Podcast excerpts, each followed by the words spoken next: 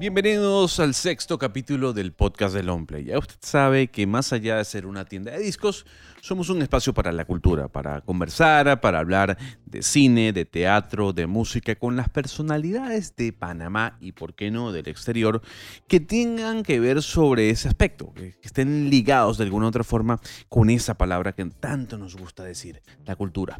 Mi nombre es Gonzalo Lázari la cuenta de Instagram arroba Panamá. Si usted no nos está viendo, te cuento que es una tienda de vinilos que se encuentra entre la calle 74 y 75 y que atrás eh, del backstage o el backstage que tenemos está lleno de discos, de vinilos, para que usted se imagine más o menos de cómo, es la tienda. Está llena de madera, eh, luces tenues y mucha, mucha música. Eso lo hago para las personas que nada más nos escuchan a través de Spotify, porque también el video que usted está checando en este momento queda grabado en YouTube.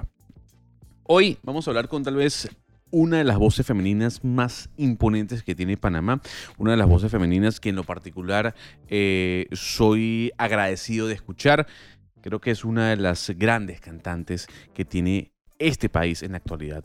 El soul, el funk, el rhythm and blues, el pop está en sus venas. Mayra Horney. Mayra, gracias por estar con nosotros en este sexto capítulo del podcast del hombre y la primera mujer además. Gracias, gracias por tenerme aquí invitada, Gonzalo, y bueno, Longplay Panamá por hacer esto posible. Y perfecto, la primera mujer, la primera de muchas más, ¿verdad? Sí, muy bien. Yo espero, yo espero que así sea y que por favor acepten la invitación a este podcast. Eso. Mayra, yo quiero comenzar con la música. Como mencionaba hace cuestión de segundos, que la cultura para nosotros es muy importante. Pero, ¿Mayra Horley vive de la música? Bueno, verdaderamente lo que yo me dedico aparte de la música, son artes en general. Eh, la música sí para mí siempre va a tener un lugar muy especial y es lo que yo últimamente quisiera dedicarle el 100% de mi tiempo. Pero no vive entonces la música. No el 100% porque hay otras ramas artísticas a las cuales también me dedico y también utilizo mi voz como en otros, otros talentos. Es decir, eh, también actúo eh, comerciales, grabo locuciones, utilizo mi voz para otras cosas también que lo cual me generan dinero. Entonces, la música en sí sola no, pero sí mis talentos artísticos, que es lo que al final es mi gol.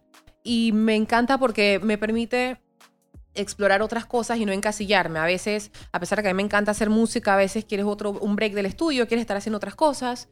Y esto me permite regresar con una mirada fresca, con una idea diferente al, al estudio o a componer o a lo que sea que está haciendo en el momento. ¿Qué tan difícil es hacer música, crear una carrera, desenvolverse en la misma? Para una mujer aquí en Panamá? Súper difícil. ¿Por qué?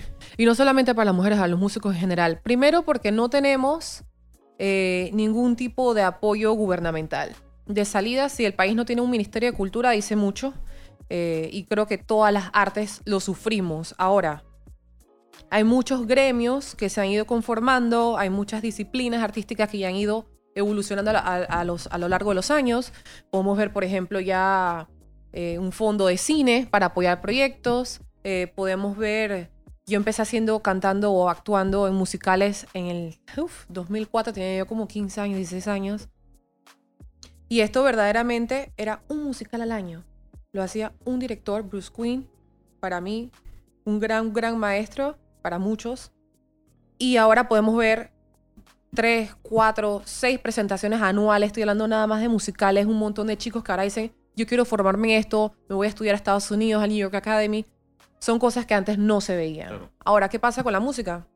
Se han abierto muchas plataformas de manera independiente y por decir, digo, eh, Fundación Danilo Pérez, festivales que antes no veíamos, tuvimos, que bueno, que algunos que ya no están, pero por ejemplo que fueron muy buenas plataformas en su momento, el Festival Verde de Música, eh, el, Festival Abierto, muchos espacios que antes el, el músico panameño decía, ¿dónde yo toco, expongo mi música como nacional y tengo un alcance de gente mayor a el internet o eh, donde la gente me pueda ver un público diferente. Entonces, tomando en cuenta eso que tú me dices y tomando en cuenta que ya el festival abierto no existe, que el festival verde tampoco lo tampoco existe, ¿por qué el empresario panameño tiene que creer en la música alternativa de Panamá? ¿Por qué?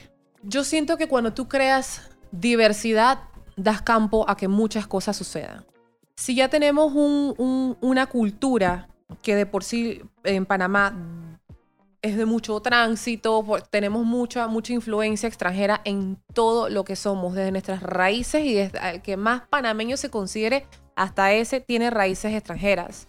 Y eso es algo que tenemos que aceptar todos los panameños y llevar de una manera más pacífica cualquier tipo de situación que se dé en el país, manera política, lo que sea. Nosotros ya tenemos eso, entonces, en lugar de reforzar o crear siempre eh, el mismo camino neuronal, vamos a decir, el mismo camino del cerebro, hacer el mismo, la misma actitud siempre, el mismo hábito, tienes que darle espacio a otros aspectos, primero por la diversidad y segundo porque si no le das al público la opción de ver algo diferente, ¿cómo sabes si le va a gustar o no? Pero ¿será realmente, Mayra, que el público quiere escuchar algo diferente? Totalmente. Yo siento que es cuestión de educar y exponer a las personas a las cosas distintas. Eh, si estás acostumbrado a algo que has hecho toda tu vida y has escuchado toda tu vida y has hecho todo el tiempo igual, es muy difícil sacarte el chip a veces. Es como, como que yo le diga, papi, ahora esto de comer carne no funciona y papá, ¿qué? Vegano, yo quiero mi steak, por ejemplo. Y un abuelo que se va a rehusar a, no ir a una barbacoa. Me explico, es muy difícil que él piense distinto a cierto punto, porque él ha hecho toda su vida. Y es lo mismo que pasa aquí, es lo mismo que pasa con la juventud y la, la gente nueva que viene. Yo siento que actualmente tenemos tantas ventanas, y ojo, y no solo en Panamá, en el mundo, hay muchas corrientes que están dominando todo. Por decir, bueno, el reggaetón domina, pues esto domina, pero asimismo me he encontrado con bandas y sonidos que tienen un sonido tan particular y tan único que no puedes ni siquiera describir qué es. Ellas tienen su propia definición para su estilo. Y eso se da cada vez más. Entonces, ¿por qué no podemos darle más espacios a eso? Ahí es donde está la regulación, donde una ley que podría ser qué porcentaje se, distribuye, se comparte. Por ejemplo, ayer casualmente, qué bueno que sucedió hoy. Ayer fui a una reunión o sea, y antes que me des, ya sé lo que, lo que me vas a hablar y me vas a conversar de la reunión que tuvieron con la diputada Zulay Rodríguez. Exactamente. Pero hasta qué punto, Mayra, se tienen que regular las cosas para que se cumplan. O sea, a ver, ¿por qué a mí me tienen que obligar a escuchar música nacional si no me interesa? Porque eh, puede ser la opinión de alguna persona, no estoy diciendo que es la mía, pero puede haber gente que dice, ¿por qué tú me quieres obligar a escuchar música nacional cuando no tengo ningún tipo de interés en, en escucharla, por ejemplo? Pero ¿por qué no tienes un tipo de interés? ¿Porque consideras que no hay buen producto? No, simplemente, simplemente porque yo creo en la apertura, ya te lo digo como personalmente, yo creo que en la apertura de los gustos y que cada quien puede escoger lo que quiere escuchar. Total. ¿Y por qué crees que no te podría gustar algo nacional? No, no es que no me pueda gustar, es que realmente mi interés no va hacia allá. Entonces, por eso te digo, ¿por qué? Y, y hacia allá va mi pregunta. ¿Por qué regular lo que la gente debe escuchar? ¿O cuánto debe escuchar de Nacional frente a lo que viene de afuera? Siento que a veces estamos en un momento donde no se, no se dan los espacios. Por ejemplo, aquí tenemos muchas emisoras extranjeras. Vamos a decir un, Radio Disney. La programación viene de afuera. Entonces no es como que yo puedo llegar donde yo pongo una canción que compita con ellos o que me escuche ese público. Es difícil llegarle. Entonces yo siento que una regulación bajo ciertos estándares, porque está el tema, yo estoy, y, puedo compartir esta opinión con cualquier persona que trabaje en medios o en radio y que programe. Si a mí me traen algo mediocre, yo no lo voy a poner. Pero si te obligan a poner algo, pero si te obligan a poner algo, ¿qué, tiene, qué puedes hacer? A ver, ¿qué es lo que sucede con este tipo de leyes? Que si bien es cierto, catapultan a la creación de música o masifican la creación de música en un país, también esa masificación viene dada por, por cánones que no son los correctos en cuanto a producción, en cuanto a estilo, pero hay una ley que te obliga a colocarlos. No vas a colocar siempre los mismos artistas, tienes que colocar a otros. Exacto, tienen que ser otros. Yo creo que el ratio de, lo que se escucha en música internacional a lo que hay aquí en producción es, es demasiado amplio. Entonces, obviamente es difícil decir un 3 a 1, un tanto, porque no tenemos esa capacidad de nivel. Sí estoy de acuerdo en que sí se debe crear un espacio o que se ponga eh, a disposición del artista nacional también lugares donde ellos puedan entrar siempre y cuando cumplan con ciertos estándares de producción eh, internacionales, algo que tú puedas escuchar, que no escuches una canción que suena increíble y a la próxima suena como que la grabaste en, el, en el cuarto de tu casa, que no es que es algo malo, he escuchado producciones increíbles ahí, pero hay que sa- saber hacer esas cosas incluso cuando las estás haciendo en tu casa. Entonces, igual otros estándares, como por ejemplo eh, los géneros.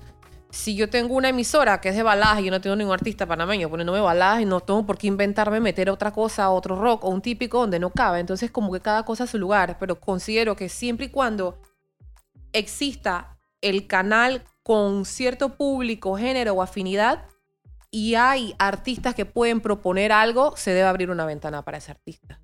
¿Qué ocurrió en la reunión con la diputada Zulay Rodríguez? Mira, honestamente, yo eh, lo primero que me llamó la atención fue llegar y ver un panel. Eh, no sé quién eligió, no sé si lo eligió ella, creo que fue por invitación de ella que las personas estaban ahí. Eh, más promotores que artistas vi en esa mesa. Ninguna mujer Importante. y ninguna persona de nueva generación. Es decir, vi músicos de muchísima trayectoria, muy consolidados, que me parece perfecto que estén de primera mano empujando este tipo de proyectos. Eh, y una de las cosas que se conversó, eh, se veía como promotores artísticos, estamos hablando de las grandes productoras aquí de conciertos, etcétera, que era, se presentaba algo de, de confrontación. En varios momentos se dio como, ay, pero ¿qué hace no sé quién por mí? ¿Qué hace el sindicato? Pero es que los promotores y se volvía Pero, como un, ¿Crees, una crees, confrontación. ¿Crees que hay un debate entre lo, eh, la vieja escuela y la nueva escuela dentro de la música? Yo creo que es conflicto de intereses. Así de sencillo. O sea, el primer beneficio aquí tiene que ser artista nacional, pero no solamente el artista, es también cómo la ley ayuda a que la industria se active, porque tú no puedes proteger a un artista, pero luego no, se ve, no se ve beneficiado el, el promotor, que es el que da las plataformas, que es el que te pone en estos escenarios. Ellos también tienen que ver rentabilidad, funcionabilidad. Y es como decía uno de ellos, el señor eh, de My Dreams, señor Benaim, se crea toda una microeconomía alrededor de un concierto cuando se genera hasta 500 plazas de empleo por un concierto. Es de transporte, logística, limpieza, seguridad, un montón de cosas que nosotros no vemos, pero es difícil ver no solamente un estadio lleno o un, un venue lleno, no es garantía de que fue rentable. Y está en todo lo cierto. O sea, ¿qué pasa? Hay formas de... Se ha dado muchísimas veces de manera un poco incorrecta el trato al artista nacional eh, y cómo se ven todas estas cosas, pero nosotros no sabemos el que pasa detrás como promotor y ellos no están viendo el lado artístico. Claro. Entonces, yo siento que una ley como la, o el anteproyecto que está proponiendo Zulay, en vez de decir números y cosas tan específicas como porcentaje que le tienes que pagar un 30% al artista nacional. Te voy a hacer un ejemplo que dieron ayer que me parece que dio al clavo. A ver. Ok, Juan Luis Guerra viene y cobra a Showpro o a quien sea eh, 400 mil dólares. Y aquí en Panamá, ¿quién toca salsa? Vamos a poner los gaitanes. No. Entonces, ¿los gaitanes le vas a pagar 120 mil dólares? ¿No? Eso no va a pasar. Es irreal. Sí creo que debe haber un mínimo establecido de pago. Sí creo que debe darse eh, la ventana. Me parece súper bien que ponga un, un artista nacional por obligación Sí. también. Me parece súper bien. Eso ocurre en la mayoría de los países. Total. Y siempre y cuando pues vaya acorde con el perfil. Incluso puede ser algo diferente, no pasa, pero que vaya un show acorde a la categoría del evento. Pero ahí voy, ahí voy con un tema que a mí me llama la atención y es bueno debatir. ¿Hasta qué punto ese nacionalismo férreo a través de un discurso político capta masas? Porque si bien es cierto, dentro, dentro de un antepro- de- de- del anteproyecto que, que pretende la diputada, hay ideas interesantes, pero también hay, hay ecuaciones que no dan. Un 30% no da. No da. Entonces es un tema político. es, un tema, es un tema político Es nacionalista. un tema político y me parece que la persona con quien ella se asesore tiene que ser personas que están directamente ligadas a la industria, con una mesa y una representación más equitativa, porque como te dije, ahí no había ni una mujer que muchísimo pueden aportar desde el punto de vista, como hablábamos en antes, el feminismo, el machismo en, en la industria musical panameña. Y además de eso, nueva generación, ¿qué están haciendo los artistas nuevos? ¿Qué necesitan los artistas nuevos? O, no- mejor dicho, ¿cómo tú logras que si tú quieres tener esa cantidad de ratio en, en la, en la televisión y todo eso, ¿cómo tú sustentas dónde van a salir estas producciones? Aquí yo tengo un año y pico tratando de darle con un disco. Yo no voy a sacar algo chabacano, ¿me explico? Yo me voy a tomar el tiempo para que las cosas salgan bien. Y eso requiere que el artista eh, busque más fondos, que trabaje con más marcas, marcas que muchas veces no están dispuestas Claro. a costear lo que en verdad vale esto porque no están viendo el beneficio que pueden crear después. Por ejemplo, yo como marca, yo veo un artista que está creando un nicho y tú apoyas desde el principio y tú haces una alianza con eso, una alianza a largo plazo, tú estás ga- garantizando tu entrada a un nicho que tú de otra forma quizás no tienes. Entonces ahí es donde se ve eso, la economía naranja que todavía no está implementada en nuestro país, es lo que queremos llegar a Y te implementar. voy a decir algo. Y la economía naranja que nadie sabe qué es, porque al final te lo digo que yo trabajo todos los días en una emisora colombiana y que ni siquiera en Colombia saben lo que es la economía naranja. No, no es un tema tangible, sí, es la tecnología, tiene que ver con la cultura, pero ¿cómo nosotros sacamos beneficio de una economía naranja si ni siquiera Panamá es un destino turístico musical? No sé si me explico. Exacto. Entonces, para cambiar la conversación que llevamos, que además es muy interesante, yo quiero ir a- a- al último punto antes de entrar al tema de la locución, que además me parece un tema fascinante. Tiene que ver con el machismo. Tú me decías, hubo un panel en esta reunión con la diputada, para quienes no saben, la diputada Zula Rodríguez es una diputada muy polémica en Panamá, sobre todo por eso que comentaba, por algunas ideas que son nacionalistas para algunos, el tema de estar en contra de la forma eh, de los eh, migrantes, etcétera, etcétera. Lo cierto del caso es, en Panamá, ¿la escena musical es machista? Bueno, yo creo que empezando por el hecho, bueno, del hecho, el ejemplo que te di, empezando por el hecho de, quienes manejan la industria, que no es una manera equitativa o que hay muy poca participación femenina, ya podemos decir que está el machismo, o sea, y, cómo se tratan las cosas. Por ejemplo, yo he estado trabajando con músicos hace años y, y he visto cómo entre ellos mismos tratan de, em, ¿cómo te digo? Como es un grupo tan pequeño donde casi no hay mujeres, donde entran este- estas figuras nuevas, es como que, ah, ok, pero tú no sabes tal o no sabes cómo se maneja tal. Yo creo que, yo creo que una de las, de las, de las cosas, El músico en Panamá, hombre, gana más que la mujer. definitivamente, ¿Así? yo pienso que sí. En algún momento Yo pienso que sí, no solamente en la música, en muchas artes, en muchas cosas, pero... Como eh, actriz, Mayra Horley puede ganar menos que un actor. Del mismo rango. Por ser mujer. Mayra Hurley puede ganar menos con un actor por ser, por ser mujer. Con un actor por ser mujer, definitivamente. También dependiendo, obviamente, del rol y muchos casos, pero, pero sí, sí puede darse. Mayra, hablemos un poco de la locución. Eres locutora eh, y además me encanta, me encanta porque más allá de yo ser locutor, me considero periodista. Eh, hay un tema con una ley para las personas que nos escuchan eh, que no viven en Panamá. Tiene que ver con una ley que protege al locutor panameño. Lo protege en el sentido de que todas las menciones comerciales eh, que se hagan en territorio panameño la tiene que hacer un panameño. Eh, y hay quienes dicen, bueno, sí, la ley ha ayudado a hacer caldo de cultivo sobre el talento de Panamá. Hay otros que dicen, pero ¿por qué no abrir puertas y competir con grandes como México, o como Colombia, o como otros mercados? Para Mayra Horley, ¿qué beneficio y qué contraposición le genera esta ley a la locución panameña? Ok, a mí me parece, eh, como te comentaba hace un rato, que es uno de los gremios más organizados en este sentido. Tiene una ley que se respeta en cualquier lugar. Me beneficia un montón en el sentido de que si están buscando una voz tal, tal, tal, o necesitan una voz panameña, genera trabajo para el local, especialmente cuando una marca extranjera viene a pautar en territorio panameño. También me garantiza una paga segura, que yo no tengo que discutir por qué tal cosa. He cobrado más, nunca menos.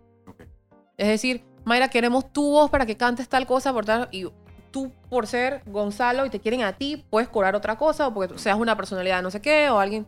Eso puede suceder, pero hay un mínimo que es el pago establecido y eso se respeta y para mí es un- una satisfacción saber que el trabajo, tanto yo como cualquier otra persona que lo haga, ya sea que no me eligieron a mí, se le va a pagar lo justo.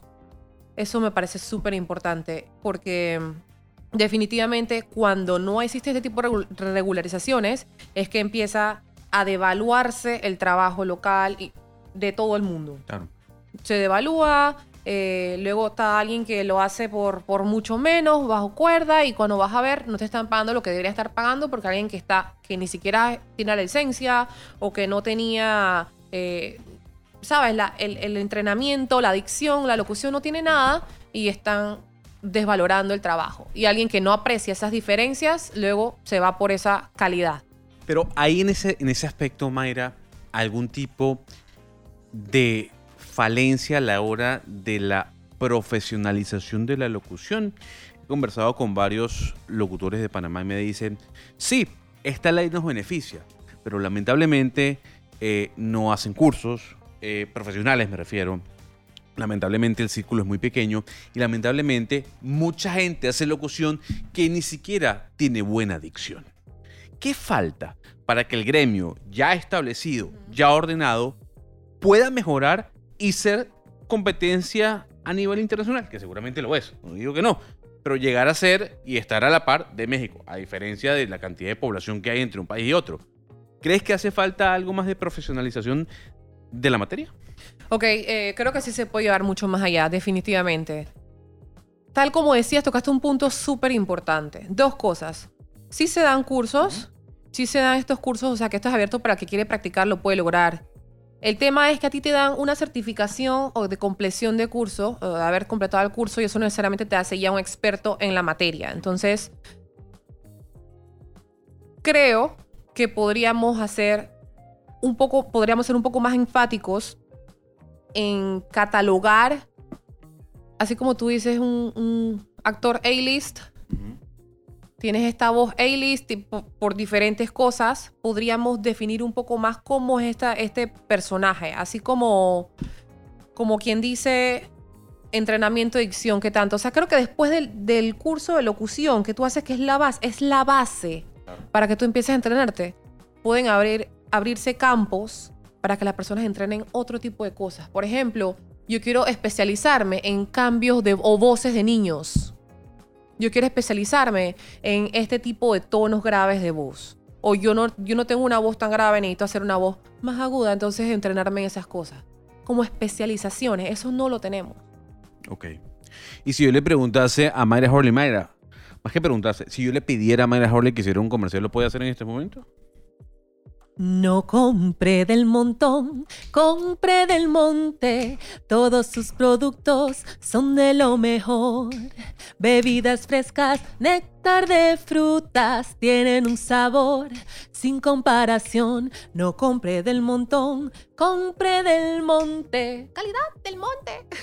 Y como, y como es internet, puedo decir Ese del un- monte. Del monte, exacto. Y esto es un clásico de Panamá como de los, no sé, como de los 90 por ¿Ah, allá. sí? Un comercial que todo el mundo se sabía. Clásico. Mira, él sabe.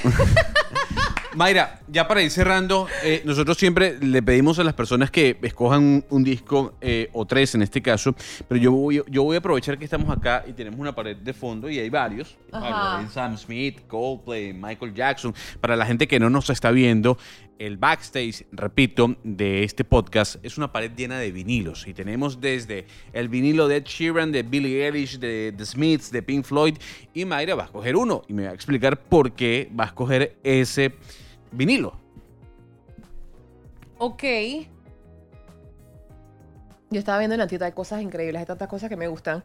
Pero bueno, yo uno, soy, yo soy un, yo soy un alma super old school. A mí me encanta escuchar de todo, Perfecto. pero me encanta lo vintage. Sin embargo, Qué buen, qué buen disco. esta propuesta, esta chica, Qué buen disco. From Another World. Me encanta. Billie Eilish. Yo había escuchado todo el hype, porque a veces pasa esto, hay un hype y...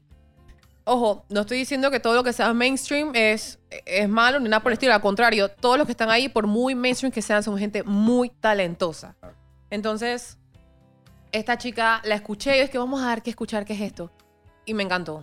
Todo lo, como su manera de interpretar eh, voces, armonías, eh, la forma en que compone y habla de quizá cosas que la gente piensa pero que nadie dice. Y hecho creo que hecho la escuché decir mucho esto en una entrevista. Que sea mucho de producción con su hermano Sí, también me parece súper interesante. El trabajo en comunidad con ellos dos es como muy, es muy, se nota la- eh, que están conectados en, en todo término. Y que además, encanta. y que además, y disculpa que te interrumpa, Mayra, eh, es una artista que no suena en radio. Es una artista que Total. no suena en radio. Total, total. Y está en todos lados, ahorita es muy pegadísima. Y me encanta, por ejemplo, que va desde música electrónica, luego le mete un beat súper más, más trap, pero también tiene arreglos súper sencillos donde se lucen la voz y las armonías como... mm, bueno, tiene una canción, Wh- When the Party is Over, me encanta. Me encanta. Eh, también You Should See Me in a Crown, buenísimo. Me encanta, Sunny, me, todas, me encanta, me- tantas me encanta canciones. tu inglés. Sane. Sunny. Mayra, ya para finalizar, eh, pronto tendrás tu propia cerveza, porque me estás echando ese Yes, cuento. yes, Eh, yes, La gente que venga a Panamá puede ir a Cervecería Tres Gatos. Yo estoy ya adelantándome la noticia, pero básicamente, ¿con, con qué se va a encontrar? Bueno, verdaderamente este es un proyecto que estábamos eh, pensando ideando hace mucho rato con, con Tres Gatos. Eh, ellos están abriendo su propio tap room pronto por el área del Cangrejo. Va a estar hermosísimo el lugar. No han inaugurado todavía, pero entre estas cosas que conversamos, porque fue a hacer una visita al sitio, eh, habíamos hablado de la idea de crear una cerveza en conjunto. Y, y- y una de las cosas que me, que me llamó mucho la atención era toda la visión que hay detrás de cada producto que ellos generan, cada cerveza que, que crean. E- y empezamos entonces a idear como esta cerveza Mayra. La cerveza Mayra, ¿cómo sería? ¿Qué te gusta a ti? Le dije todas las cosas que me gustaban. Le dije, me, me encanta el coco, la piña, todo lo tropical, me gusta la jengibre, me gusta el jengibre. Y todas estas cosas que, que verdaderamente siento que me identifican. Y luego lo llevamos al paso más allá, lo visual, lo sensorial, cómo sabe con la prueba, es ligera, es tal, tal, tal. Y creamos esta visión de una cerveza que ya se va a hacer realidad. Mañana, de hecho, voy a estar ya yendo a aprender todo el proceso de cero en las instalaciones, en la fábrica, todo. Va a ser increíble. Y pro- pronto, prontamente va a estar disponible para que la puedan probar. ¿A Va qué a ser una sabe? edición especial. ¿A qué sabe la cerveza? En una palabra. Al trópico. Al Caribe. Mayra Harley, Mayra, tus redes sociales para las personas que nos escuchan fuera de Panamá, también para que nos escuchen y nos ven en Panamá. Por supuesto, pueden ubicarme como Mayra Hurley en todas las redes sociales, Mayra con Y. Y Hurley es H-U-R-L-E-Y. Como la marca Como de ropa. la marca de surf, exactamente. Básicamente. Mi nombre es Gonzalo Lázaro y Mayra Harley es tal vez una de las mejores cantantes que tiene este país, muy ligada al funk, muy ligada al RB, muy ligada al soul también, también al pop, ¿por qué no? Y la pueden escuchar. Nosotros nos encontramos dentro de una semana en este podcast que como todos los lunes le trae a alguien ligada a la cultura, ligado en este caso a la cultura, al teatro, a la música, al cine. Chao.